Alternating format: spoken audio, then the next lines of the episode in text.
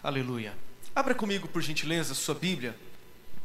No último livro da Bíblia, o livro de Apocalipse, capítulo 2. Apocalipse, capítulo de número 2, do verso 1 ao verso de número 7. Diz assim a palavra do Senhor: Ao anjo da igreja em Éfeso, escreve: Estas coisas diz aquele que conserva na mão direita as sete estrelas e que anda no meio dos sete candeeiros de ouro. Conheço as tuas obras, tanto o teu labor como a tua perseverança, e que não podes suportar homens maus, e que puseste à prova os que a si mesmos se declaram apóstolos e não são, e os achaste mentirosos. E tens perseverança, e suportaste provas por causa do meu nome, e não te deixaste esmorecer. Tenho, porém, contra ti que abandonaste o teu primeiro amor. Lembra-te, pois, de onde caíste, arrepende-te e volta à prática das primeiras obras. E se não, venho a ti e moverei do seu lugar o teu candeeiro, caso não te arrependas. Tens, contudo, a teu favor que odeias as obras dos nicolaítas, as quais eu também odeio. Quem tem ouvidos, ouça o que o Espírito diz às igrejas. Ao vencedor, dar-lhe-ei que se alimente da árvore da vida que se encontra no paraíso de Deus. Queridos, eu quero conversar com você nesta manhã sobre o seguinte tema: voltando ao primeiro amor. No final do primeiro século, entre os anos 93 e 95 da era cristã, do início da era cristã, no tempo do imperador Domiciano, o apóstolo João é deportado, exilado para uma ilha chamada Pátimos. Diz o capítulo 1 de Apocalipse que João estava lá exilado por causa da palavra de Deus e do testemunho de Jesus. Era um tempo de dura e intensa perseguição contra os cristãos e contra os judeus. Isso porque o imperador Domiciano, ele exigia que todo o império o adorassem e o confessassem como Senhor e Deus. E esta ilha, a ilha chamada Patmos, era uma espécie de exílio político, uma espécie de prisão política, para onde as pessoas que eram consideradas rebeldes ao império eram lançadas. E foi exatamente nesta ilha, na ilha chamada Patmos, que o apóstolo João tem uma revelação de Jesus Cristo. Ele tem uma visão do Cristo glorificado, e isso está no capítulo 1. E juntamente com esta visão, ele recebe a revelação.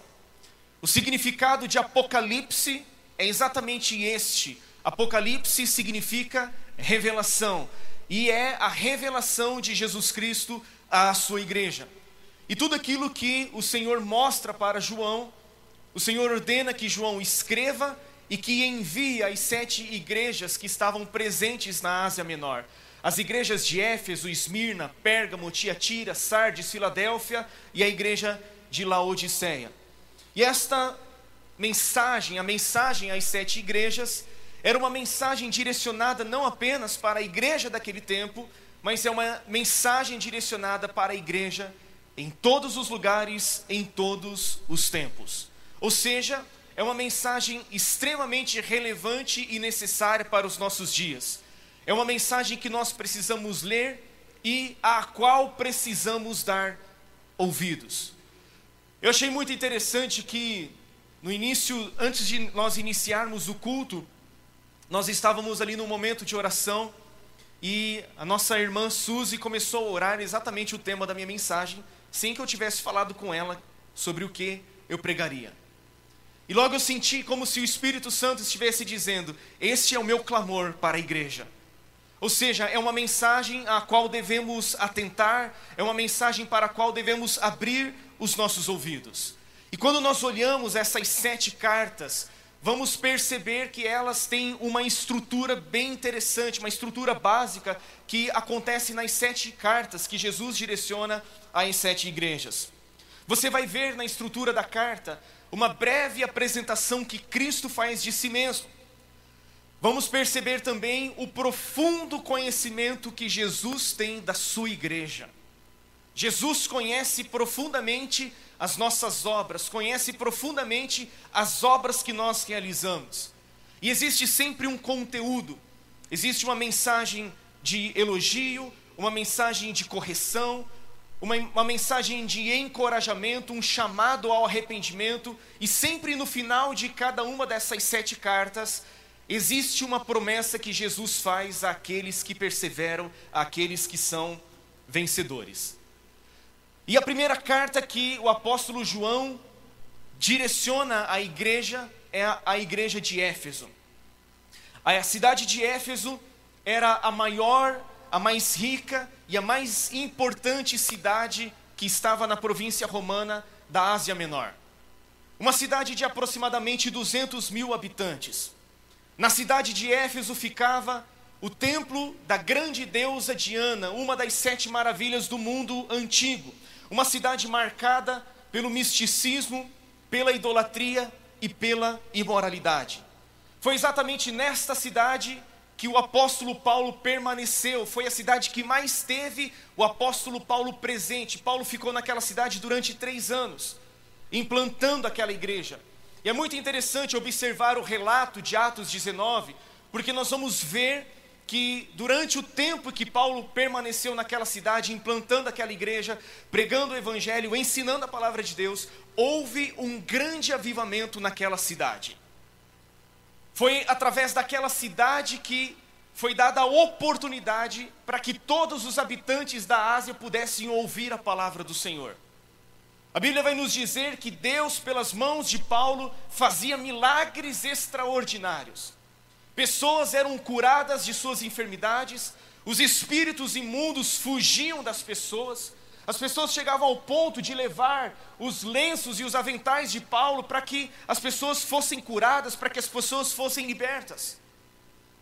Houve um grande avivamento, as pessoas vinham publicamente confessando e denunciando as suas más obras, Pessoas que haviam praticado magia, artes mágicas, elas reuniam seus livros e elas queimavam publicamente, abandonando completamente a prática do pecado. E a Bíblia vai nos dizer em Atos capítulo 19 que assim a palavra do Senhor crescia e prevalecia naquela cidade. Um pouco mais adiante, quando Paulo está na sua primeira prisão na cidade de Roma, ele escreve uma carta direcionada à igreja de Éfeso. É uma carta robusta, é uma carta com caráter eclesiástico, que vai nos ensinar muitas doutrinas a respeito da igreja. Posteriormente, Timóteo, discípulo de Paulo, vai para a cidade de Éfeso e ele pastoreia a igreja daquela cidade. E depois de muitos anos, o apóstolo João se torna o pastor da igreja de Éfeso. E depois de 40 anos de que depois de 40 anos da igreja ter sido implantada, essa carta então é escrita e uma mensagem é direcionada à igreja de Éfeso. Eu gostaria de destacar alguns pontos com você nesta manhã sobre esta tremenda e urgente mensagem para os nossos dias. Em primeiro lugar, eu quero destacar com você a apresentação que Cristo faz de si mesmo à sua igreja. Veja comigo, por favor, o verso primeiro. A Bíblia nos diz: ao anjo da igreja em Éfeso, escreve. Estas coisas diz aquele que conserva na mão direita as sete estrelas e que anda no meio dos sete candeeiros de ouro. Aqui Jesus está se apresentando como aquele que conserva na sua mão direita as sete estrelas e se apresenta também como aquele que anda no meio dos sete candeeiros de ouro. Como você sabe, o livro de Apocalipse é um livro de muitos símbolos, tem muitas coisas que são simbólicas, que não podem ser interpretadas de uma forma literal. Mas nós vamos perceber que o próprio capítulo 1 irá nos mostrar o que são as sete estrelas e o que são esses sete candeeiros de ouro. Eu gostaria que você viesse um pouco, voltasse um pouco na sua Bíblia para o capítulo 1 de Apocalipse, aonde do verso 10 até o verso de número 20, nós vamos ver a experiência que João tem de ver Cristo glorificado, de ver o Cristo ressurreto, de ver o Cristo na sua majestade. João vai ouvir uma voz, ele vai ouvir uma voz por detrás dele, uma voz como a voz de trombeta, e quando ele se vira para ver quem é que estava falando com ele, eu gostaria que você visse isso comigo no verso de número 12, ó. Diz assim: Voltei-me para ver quem falava comigo, e voltado, vi sete candeeiros de ouro. Vi sete candeeiros de ouro, e no meio dos candeeiros, um semelhante a filho de homem, com vestes talares e cingido à altura do peito com uma cinta de ouro. Olha a descrição que o apóstolo João vai dar dessa visão que ele tem de Cristo. Versículo 14 ele diz: A sua cabeça e cabelos eram brancos como alva lã, como neve os olhos como chama de fogo, os pés semelhantes ao bronze polido, como que refinado numa fornalha, a voz como voz de muitas águas. Tinha na mão direita sete estrelas, e da sua boca saía-lhe uma afiada espada de dois gumes. O seu rosto brilhava como o sol na sua força. Nós cantamos isso agora de manhã. E aí, quando o vi, caí a seus pés como morto. Porém, ele pôs sobre mim a mão direita, dizendo: Não temas, eu sou o primeiro e o último e aquele que vive. Estive morto, mas eis que estou vivo pelos séculos dos séculos e tenho as chaves da morte e do inferno. Escreve, pois, as coisas que viste, e as que são, e as que hão de acontecer depois desta, destas coisas. Agora perceba o versículo 20. Quanto ao mistério, é Jesus explicando para João, quanto ao mistério das sete estrelas que viste na minha mão direita e aos sete candeeiros de ouro, as sete estrelas são os anjos das sete igrejas e os sete candeeiros de ouro são as sete igrejas. Ou seja, preste atenção nisso. João ouve uma voz como voz de trombeta, e quando ele se vira para ver quem estava falando, ele inicialmente não vê o Senhor Jesus Cristo, mas ele vê sete candeeiros de ouro. E de acordo com a própria explicação de Jesus, os sete candeeiros de ouro são as sete igrejas. E o número sete é um número de plenitude, é um número de perfeição. Ou seja, não se não se, se, se, diz respeito apenas às sete igrejas da Ásia, mas diz respeito a toda a igreja em todos os lugares, para todos os tempos. E João vai ver a igreja, ele vai ver sete candeeiros de ouro, e no meio dos sete candeeiros de ouro, alguém semelhante ao filho do homem. E aí ele tem toda a descrição do Senhor Jesus Cristo. O que eu quero dizer para você nesta manhã é que o nosso Senhor Jesus Cristo é aquele que está no meio da sua igreja. João inicialmente ele se vira para ver, e ao invés de primeiramente ver Cristo, ele vê os sete candeeiros de ouro e ele vê Jesus no meio da sua igreja. Significa que para que as pessoas vejam Jesus, elas precisam ver Jesus no meio da sua igreja. Elas, para poderem ver Jesus, têm que ver Cristo, têm que ver Cristo no meio da sua igreja. E o texto está dizendo que ele está no meio dos sete candeeiros de ouro. E o capítulo 2, verso 1, vai nos dizer que ele anda no meio dos sete candeeiros de ouro. Sabe o que, que isso significa? Significa que Jesus está presente no nosso meio, que nós precisamos ter a consciência de que o Cristo vivo, o Cristo ressuscitado, está no meio da sua igreja e ele anda no meio dos sete candeeiros de ouro e ele se apresenta como Cristo vivo. Ele diz: Eu sou aquele que esteve morto, mas eis que vivo pelos séculos dos séculos e tenho as chaves da morte e do inferno nas minhas mãos. Sabe, meus irmãos, nós não adoramos ao Cristo que esteve vivo, mas está morto. Nós adoramos ao Cristo que esteve morto, mas que está vivo e que tem as chaves da morte e do inferno nas suas mãos. Isso significa Isso significa que quando estamos reunidos, nós precisamos ter a consciência de que Cristo está no nosso meio. Quando estamos reunidos, seja nas reuniões menores de grupo de comunhão, seja nas pequenas reuniões de oração, precisamos ter a consciência de que o Cristo vivo está no meio da sua igreja. Quando estamos numa celebração como esta, precisamos ter a consciência de que o Cristo vivo está presente no meio da sua igreja. Quando estamos ouvindo a palavra de Deus, precisamos ter a consciência de que o Cristo vivo está no meio da sua igreja. Sabe, meu irmão, quando você entra por aquelas portas, você tem que ter a consciência de que o Senhor dos Senhores, o Rei dos Reis, aquele que tem o seu rosto brilhando como o sol na sua força, aquele que tem os seus olhos como chama de fogo, os seus pés reluzentes como que refinado numa grande fornalha, aquele que tem a sua voz como a voz de muitas águas, ele está aqui para ser adorado, para ser reverenciado e para ser cultuado. E muitas vezes nos falta esta reverência, porque nos falta esta consciência de que Ele está presente no nosso meio. E esta é a apresentação que Jesus faz à igreja de Éfeso. E ele direciona esta igreja, ao anjo da igreja de Éfeso escreve: Quem são esses anjos? Obviamente não são seres angelicais como ah, as demais menções de anjos que nós vemos em todo o livro de Apocalipse. A interpretação mais consistente, historicamente e biblicamente, é de que o anjo da igreja para o qual Jesus escreve provavelmente sejam os pastores, sejam os mensageiros da igreja, a liderança da igreja e até mesmo a própria igreja. Ou seja, é uma mensagem direcionada a todos nós, é uma mensagem direcionada a mim e a você. Em segundo lugar, nós vamos ver que este Cristo que anda no meio da sua igreja conhece profundamente a sua igreja.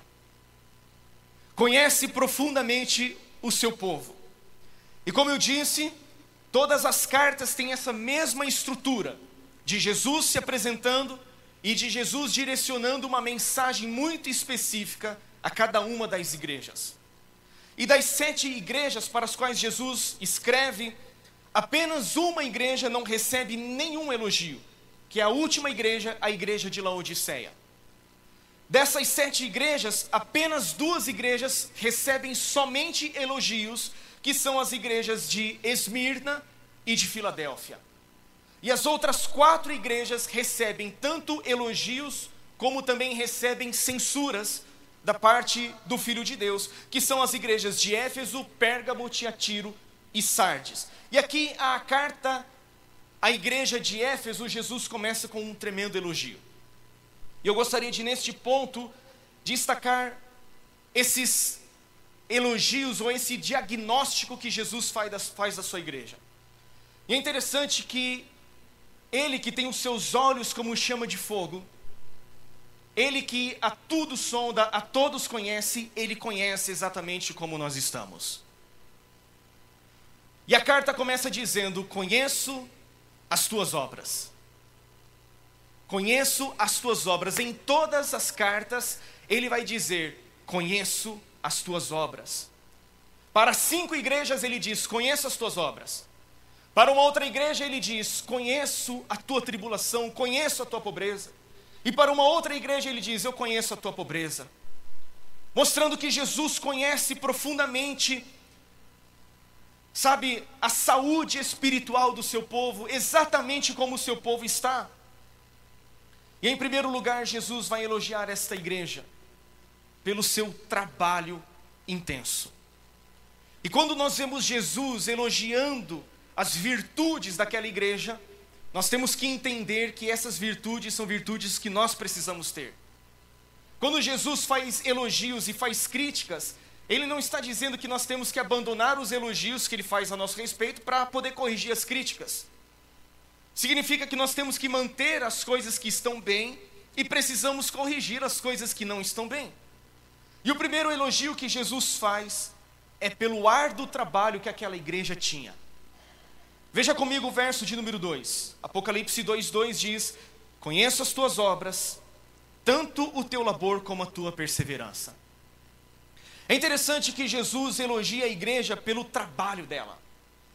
Ele vai dizer a respeito de um trabalho intenso, porque ele está falando de labor. E a palavra que foi escrita no original grego é a palavra kopos, que significa um trabalho árduo, um trabalho intenso. É um trabalho que nos faz suar, um trabalho duro, que nos deixa exaustos. É a classe de trabalho que demanda de nós toda a reserva de energia e toda a nossa concentração mental. E Jesus está reconhecendo. Eu reconheço o labor de vocês. Eu reconheço o trabalho intenso de vocês. Aquela igreja não era uma igreja teórica, era uma igreja que agia. Era uma igreja que se esforçava, havia trabo, trabalho, havia um labor intenso. Os crentes daquela igreja não eram meros espectadores, eles eram pessoas ativas, pessoas que trabalhavam. Foi através daquela igreja que o evangelho se espalhou por toda a Ásia Menor. Era um povo que trabalhava.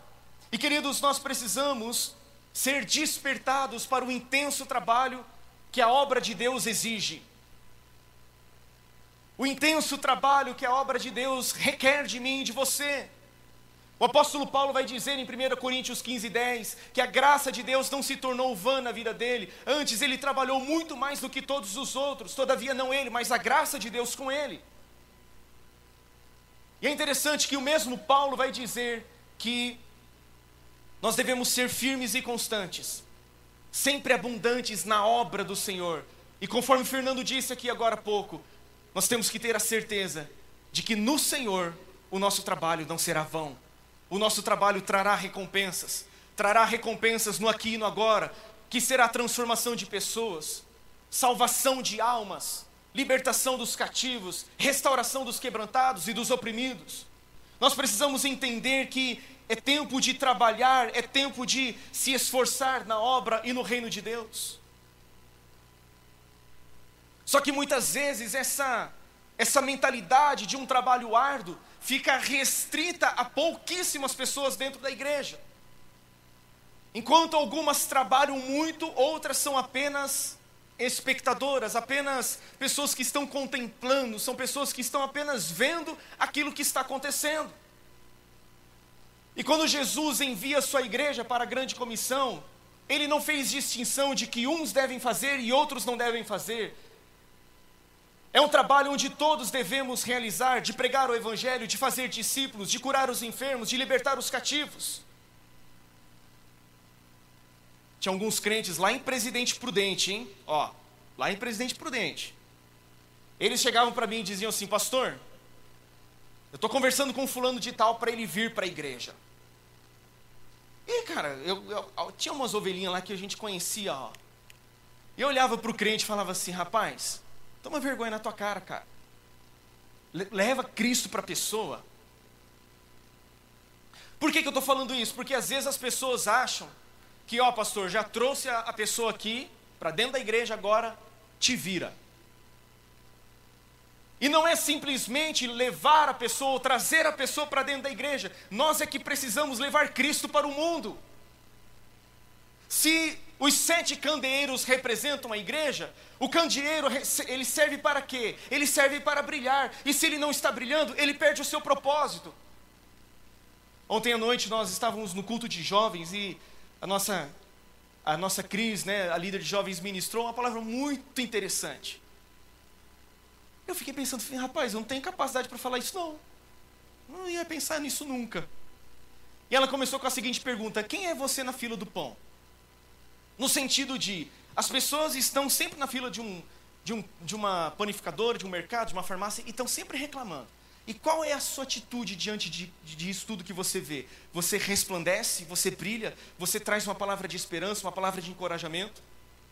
Eu falei, mano do céu, né? e eu falei, olha aí, vai servir de ilustração para a minha mensagem. E é uma pura verdade, querido. Conheço o teu labor. Este é o elogio que Jesus faz para com aquela igreja.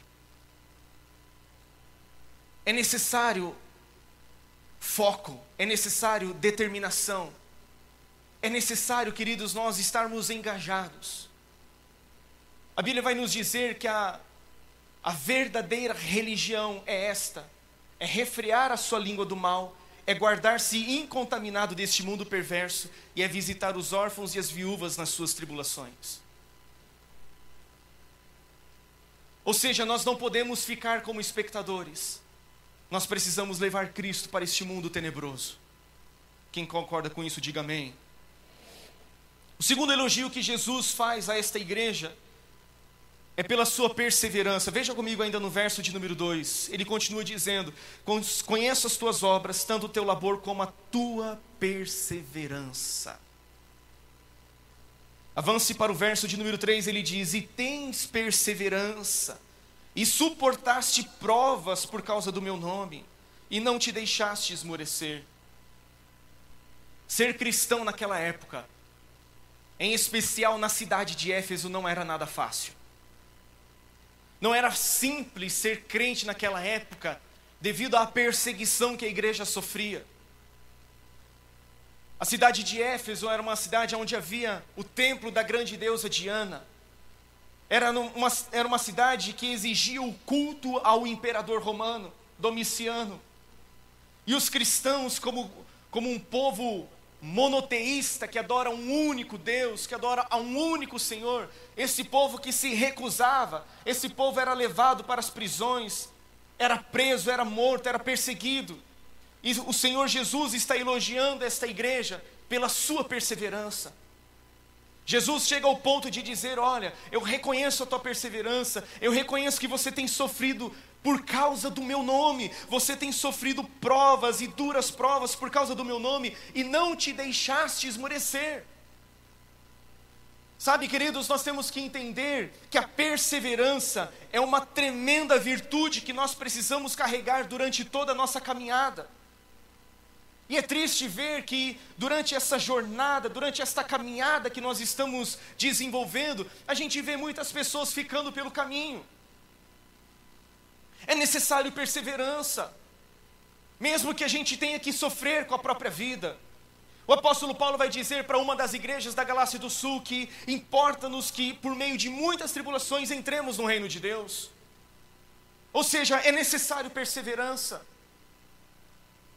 Sempre que Jesus escreve uma carta a uma das, das, sete igrejas, ele vai fazer uma promessa final dizendo: Ao vencedor darei uma recompensa.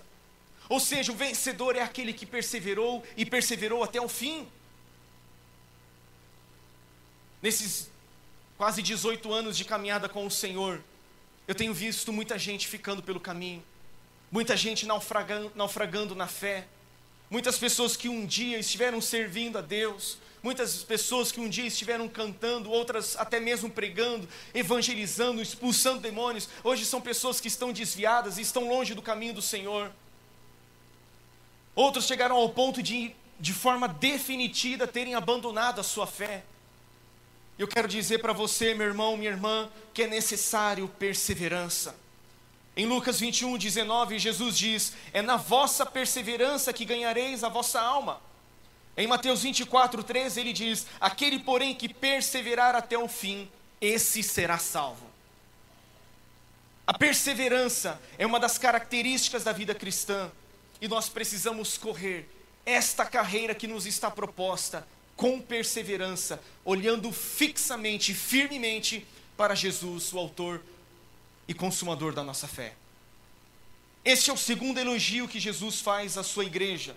Terceiro elogio que ele faz: a igreja de Éfeso era uma igreja extremamente zelosa pela conduta moral, e era uma igreja extremamente zelosa pela palavra de Deus. Era uma igreja extremamente doutrinária, no bom sentido da palavra, não no sentido de usos e costumes, mas era uma igreja que tinha zelo pela pregação fiel das Escrituras Sagradas.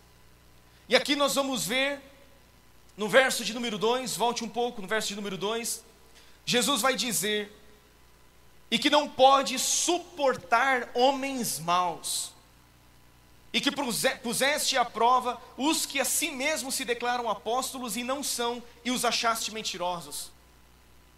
Nós vamos perceber aqui duas características importantes. A igreja tinha zelo por uma conduta moral, por uma integridade de caráter, era uma igreja que não suportava homens maus. Era uma igreja que não permitia com que lobos vorazes se infiltrassem no meio dela.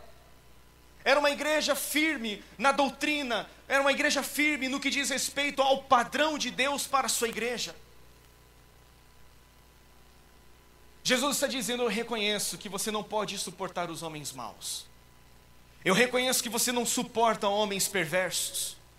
Você colocou à prova aqueles que se declaram, aqueles que se declaram apóstolos, e vocês os acharam mentirosos, porque eles não são apóstolos. A igreja de Éfeso era uma igreja que colocava à prova aqueles que se diziam apóstolos. Ou seja, não é porque falavam em nome de Deus que deveriam ser aceitos assim. Sabe, queridos, muitas vezes nós achamos que pelo simples fato de falar o nome de Jesus é porque é de Deus. Ah, pastor, mas ele até curou. Ah, pastor, mas ele até fez milagre. Ah, pastor, ele até profetizou, profetizou que eu vou ficar rico. E o que é que Jesus dirá naquele grande dia? Antes de dizer, apartai-vos de mim, vós que praticais a iniquidade, ele diz que nós devemos ter cuidado com os falsos profetas, que são lobos vorazes vestidos de peles de ovelha. E aquele, naquele dia muitos vão dizer: Senhor, em teu nome nós profetizamos, Senhor, em teu nome nós, nós expulsamos demônios, em teu nome, Senhor, nós fizemos muitos milagres. E o que o Senhor dirá? Ele dirá: Apartem-se de mim, vocês que praticam mal, eu nunca conheci vocês. E Jesus está reconhecendo que esta igreja era uma igreja que se posicionava diante da heresia. Era uma igreja que se portava, que se, é, se posicionava diante dos falsos profetas e diante dos falsos apóstolos. O apóstolo Paulo, quando está se despedindo dos presbíteros da cidade de Éfeso, lá na cidade de Mileto, ele diz: Olha, no meio de vocês surgirão lobos vorazes entre vocês vão se levantar homens maus, que vão procurar arrastar atrás de si os discípulos para os destruírem. Ainda no verso de número 6, Jesus vai complementar este, este elogio à igreja de Éfeso, dizendo o seguinte: Tens contudo a teu favor. Ó, gente, são as palavras de Jesus, tá? Tens contudo a teu favor que odeias as obras dos nicolaítas, as quais eu, Jesus, também odeio. Pastor, mas Deus é amor. E agora?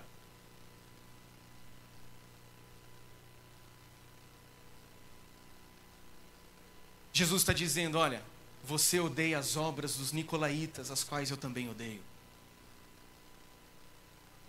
Romanos capítulo 12 vai nos dizer que nós devemos ter um amor sem hipocrisia. Devemos detestar o mal e devemos nos apegar ao bem. Provérbios capítulo 8 vai dizer que o temor do Senhor consiste em aborrecer o mal. Querido, se você anda com um Deus que é santo, com um Deus que é justo, com um Deus que é amor, você precisa ter em, em você a repulsa pelo mal, o nojo pela prática do pecado. E Jesus está dizendo: Eu reconheço que vocês odeiam as obras dos Nicola, Nicolaitas, as quais eu também odeio. A tradição relaciona a seita herética dos Nicolaitas com Nicolau, um prosélito de Antioquia, que foi um dos sete primeiros diáconos da igreja em Jerusalém, mencionado em Atos capítulo 6, verso 5.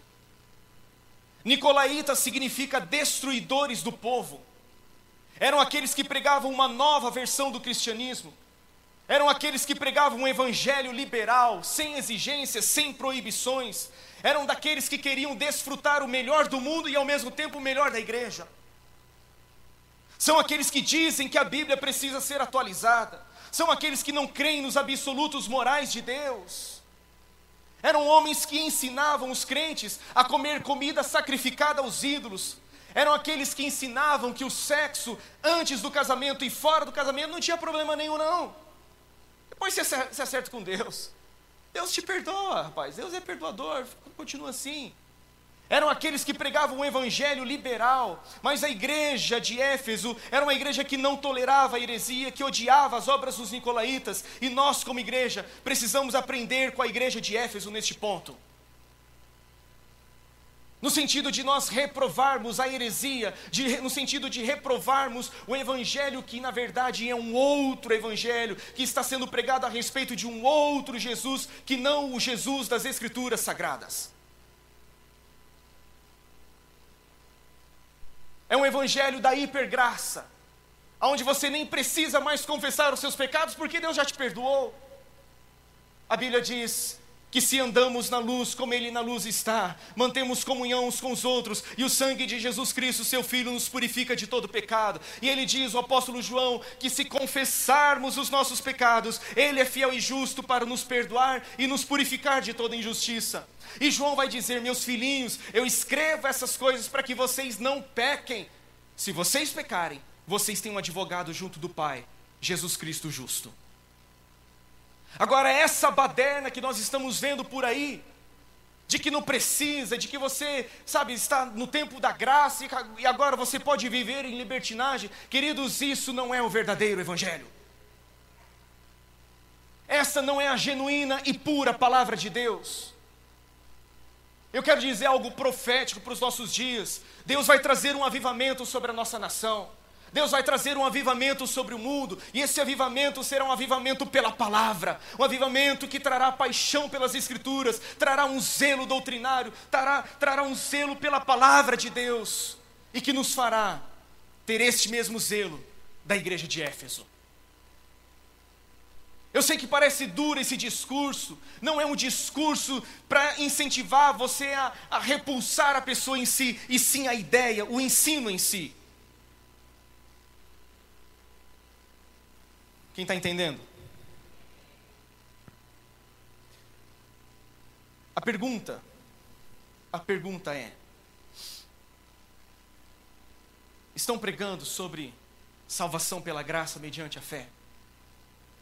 Estão pregando justificação pela fé? Estão pregando santificação progressiva? Estão pregando sobre a volta de Jesus, sobre preparar o caminho do Senhor? Estão pregando sobre a ressurreição dos mortos e o juízo vindouro? Porque se estiverem pregando só um evangelho que traz benefícios aqui na terra, eu quero dizer a você que este não é um verdadeiro evangelho. Porque a nossa pátria está nos céus, de onde também aguardamos o Salvador, o Senhor Jesus Cristo, o qual transformará o corpo da nossa humilhação para ser semelhante ao corpo da sua glória.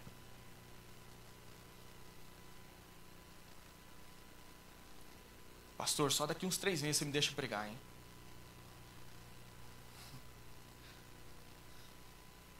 Diante de tantos elogios, agora nós vamos ver um outro ponto do diagnóstico de Jesus. Ele faz uma censura para aquela igreja. Versículo de número 4, ele diz: Tenho, porém, contra ti que abandonaste o teu primeiro amor. Embora tivessem, tivessem tantas qualidades, o fato de, de perderem esse primeiro amor fez com que Jesus os corrigisse. E eles haviam perdido o principal. Eles haviam perdido o primeiro amor. Todas as práticas positivas, preste atenção nisso, todas as práticas positivas estavam destituídas de amor. E o que é o primeiro amor? Ah, vocês aqui têm que saber, mais do que eu até, cheguei depois. Questionado pelos escribas e fariseus, sobre qual seria o mandamento maior de todos, Jesus responde dizendo: Amarás o Senhor teu Deus de todo o teu coração, de toda a tua alma, de todo o teu entendimento e com toda a tua força, e amarás o teu próximo como a ti mesmo. O primeiro amor está relacionado ao primeiro mandamento dado pelo Senhor ao seu povo. Significa que, acima de tudo, acima de todos, acima de todas as coisas, nós precisamos amar a Deus. Se o primeiro mandamento é amar a Deus, significa que quando eu quebro este principal mandamento, eu estou cometendo o maior de todos os pecados. Se o primeiro e o principal de todos os mandamentos é amar a Deus, quando eu quebro este mandamento, eu estou cometendo o maior de todos os pecados. Eu estou cometendo o maior de todos os equívocos. O pior pecado que podemos cometer é o de não amar a Deus sobre todas as coisas. Nada na nossa vida pode ser mais importante do que Deus. O primeiro amor é um fogo de grande intensidade que coloca Jesus acima de todas as coisas. E queridos, uma advertência a todos nós: não podemos achar que o nosso trabalho, ainda que árduo, não podemos achar que a nossa perseverança, ainda que sem esmorecer. Não podemos achar que a nossa repulsa pela maldade, a nossa repulsa pela heresia sejam mais importantes do que o nosso amor a Deus. Nada desses elogios que Jesus faz é mais importante do que amar a Deus. Nenhum desses elogios, nenhuma dessas virtudes, ou seja, não podemos simplesmente buscar a Deus não podemos simplesmente amar a Deus, é preciso buscar a Deus de todo o coração, é preciso amar a Deus de todo o coração, é preciso ser intenso, é preciso ser apaixonado, é preciso amá-lo de todo o coração. Nós precisamos ser como aquelas pessoas de duas parábolas que Jesus conta em Mateus 13, a respeito de um homem que encontrou um tesouro oculto no campo. Ele simplesmente vende tudo que tem e compra aquele campo por causa daquele tesouro precioso. Ou como alguém que negocia por boas pérolas e quando ele encontra a pérola de grande valor, ele vende tudo que tem e compra aquela grande pérola, porque aquela pérola é mais importante, porque aquele tesouro é mais importante, e assim deve ser o nosso relacionamento com Deus. Ele é tudo que eu tenho, ele é tudo que eu tenho, ele é tudo que eu tenho. Jesus não é tudo que você precisa, Jesus é tudo que você tem. E nós precisamos amá-lo, amá-lo sobre todas as coisas. Todas as demais coisas na nossa vida são menos importantes do que Jesus. Todas as demais coisas são de menor importância. O primeiro amor é o abandono de tudo por um amor que também abandonou tudo. O primeiro amor fala daquela afeição, daquela admiração que nós devemos ter por Jesus. Eu quero perguntar para você nesta manhã: Jesus ainda mexe com as suas emoções? Querido, pensa num cara que não é almático para essas coisas, sou eu. Eu não sou almático para essas coisas. Mas Jesus precisa causar comoção em nós. E nesse ponto ele causa comoção no meu coração.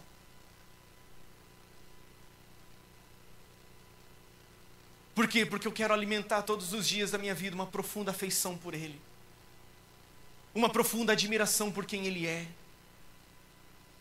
adorar a Ele na beleza da Sua santidade,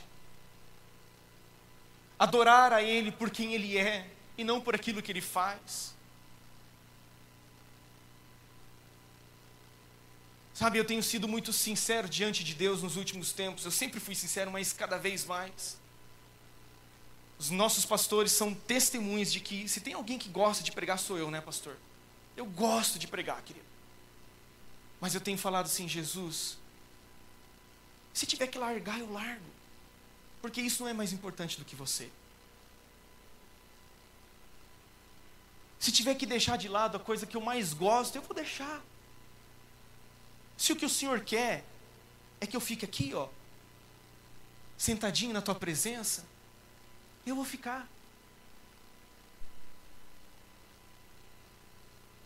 Porque aquilo que nós somos é mais importante para Deus do que aquilo que nós fazemos para Deus. E muitas pessoas se escondem no seu trabalho, se escondem no seu labor,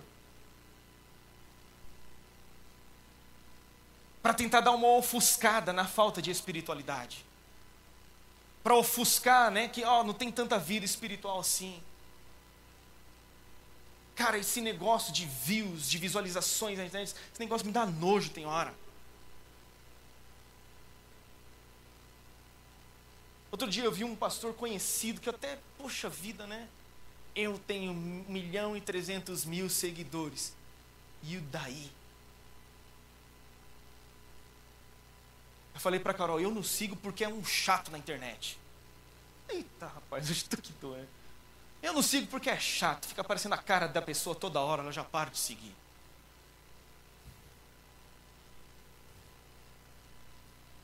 Olha o que, que Deus diz a Israel através de Jeremias. Jeremias 2,2. Veja comigo essa passagem. Diz assim: Vai e clama aos ouvidos de Jerusalém: Assim diz o Senhor. Quem é que está dizendo? O Senhor. Lembro-me de ti, da tua afeição quando eras jovem, e do teu amor quando noiva, de como me seguias no deserto, numa terra em que se não semeia. Olha o Senhor dizendo: Eu tenho saudades de você. Eu tenho saudades de você, Israel. Eu tenho saudades de você, igreja. Eu tenho saudades de você, meu filho. Eu tenho saudades do tempo, eu me lembro de, da tua afeição quando você era jovem, do teu amor quando noiva, quando você me seguia no deserto, quando não tinha para onde olhar, quando não tinha o que fazer, e você me amava. E agora o Senhor Jesus está dizendo: Eu tenho, porém, contra ti que abandonaste o teu primeiro amor. E nós abandonamos o primeiro amor quando substituímos o amor a Jesus pelo trabalho e pelo zelo doutrinário. Uma esposa pode ser fiel ao seu marido sem amá-lo com toda a sua devoção. A perguntinha para os casais aí, ó. Você ainda olha para o seu cônjuge com admiração, com afeição? Se você ainda, se você não faz mais isso, você tem que fazer curso amanhã.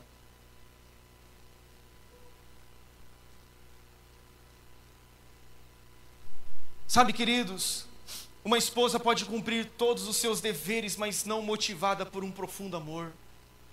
E o Senhor Jesus Cristo é aquele que tem prazer e alegria em sua noiva, e é preciso que sua noiva também tenha prazer e alegria no noivo, que tenha afeição pelo noivo, que tenha desejo de contemplar a beleza da santidade do noivo.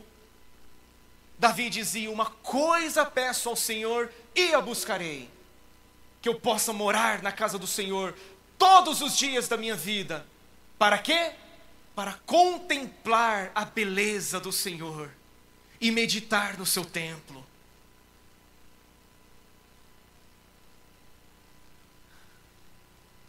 Por que, que você acha que Jesus se apresenta para a igreja dizendo o seguinte: Olha, eu conservo na mão direita as sete estrelas e eu sou aquele que anda no meio dos sete candeeiros de ouro? Porque a igreja tinha perdido a consciência da presença do Cristo vivo no seu meio. E a gente vai entrando no piloto automático, cara. Vai entrando no piloto automático, vem para o culto resmungando. Vem no culto brigando com a mulher, xingando os filhos, batendo no cachorro meu Deus do céu. Olha o que, que diz 1 Coríntios 16, 22. Jesus, o apóstolo Paulo está dizendo assim: se alguém não ama o Senhor, seja anátema, maranata. Quem sabe o que, que significa anátema? Significa amaldiçoado.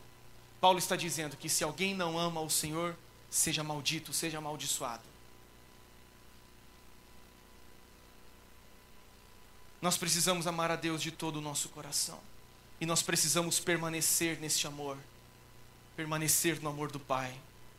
Efésios 6, 24, Paulo vai dizer o seguinte: A graça seja com todos os que amam sinceramente a nosso Senhor Jesus Cristo. A graça seja com todos os que amam ao Senhor com amor incorruptível, com amor sincero, com amor perene, com amor que não se corrompe. Eu quero perguntar para você: você ama ao Senhor Jesus com amor incorruptível? Você ama ao Senhor Jesus com amor perene? Você ama ao Senhor Jesus com amor sincero? Se você não ama a Jesus com esse amor sincero, Jesus tem algo contra ti. E é preciso você se lembrar de onde você caiu e se arrepender. E essa é a exortação, o conselho que Jesus dá.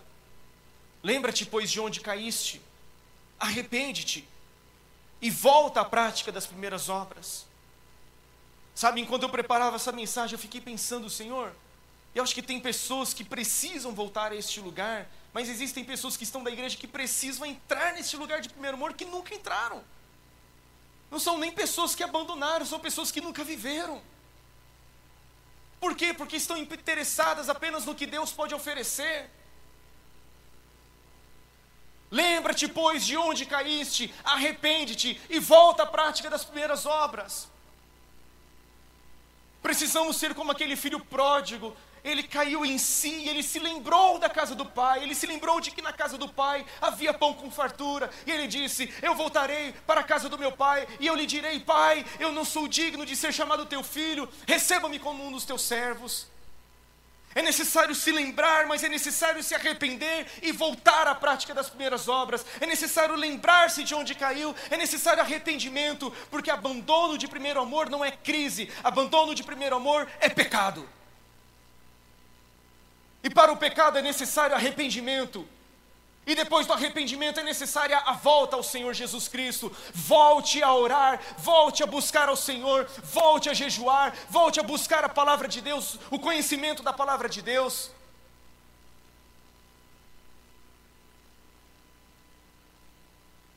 Eu tenho olhado estatísticas, querido, que dizem que 90% dos crentes não oram. Dos 10% que oram, 98% ora de 10 a 15 minutos por dia.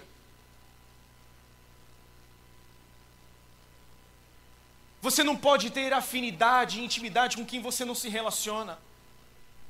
Esses dias eu estava falando para um dos meninos aí, falei, cara, eu estou casado há quase 12 anos, não é tanto tempo assim em comparação com outros. Mas todo dia eu tenho um papo novo com a minha esposa. Ou seja, todos os dias você tem algo para conversar com o Senhor. Todos os dias você tem que entrar na presença dEle, tem que cultivar esse amor, senão ele vai se apagar e você vai cair. Jesus ainda faz o seguinte, a seguinte advertência: se você não se arrepender, eu virei e eu vou mover o seu candeeiro do seu lugar. Ou seja, o candeeiro vai parar de ter propósito. Ele vai ser tirado do seu lugar porque ele não está servindo ao propósito. O candeeiro foi feito para brilhar. E quem não ama não tem luz. E quem não tem luz não serve. E para nós concluirmos, que eu quero orar com você, Jesus ainda faz uma promessa. Ao vencedor, dar-lhe-ei que se alimente da árvore da vida, que está no paraíso de Deus. A árvore da vida fala de vida eterna. E vida eterna é conhecer a Deus. Porque conhecer a Deus é a essência da vida eterna.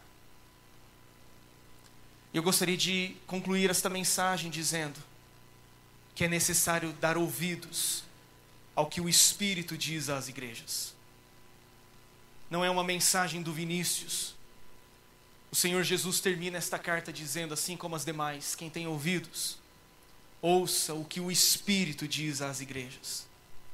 Se você nesta manhã for zeloso, se você nesta manhã tiver compreensão e entendimento do que esta palavra está significando, você vai duas coisas, vai fazer duas coisas. Primeira, ou você vai se arrepender e voltar à prática das primeiras obras por você ter abandonado, ou você vai continuar cultivando uma vida de amor pelo Senhor. E é esse o meu desejo, é esse o meu clamor, essa é a minha oração, em nome de Jesus. Vamos ficar em pé.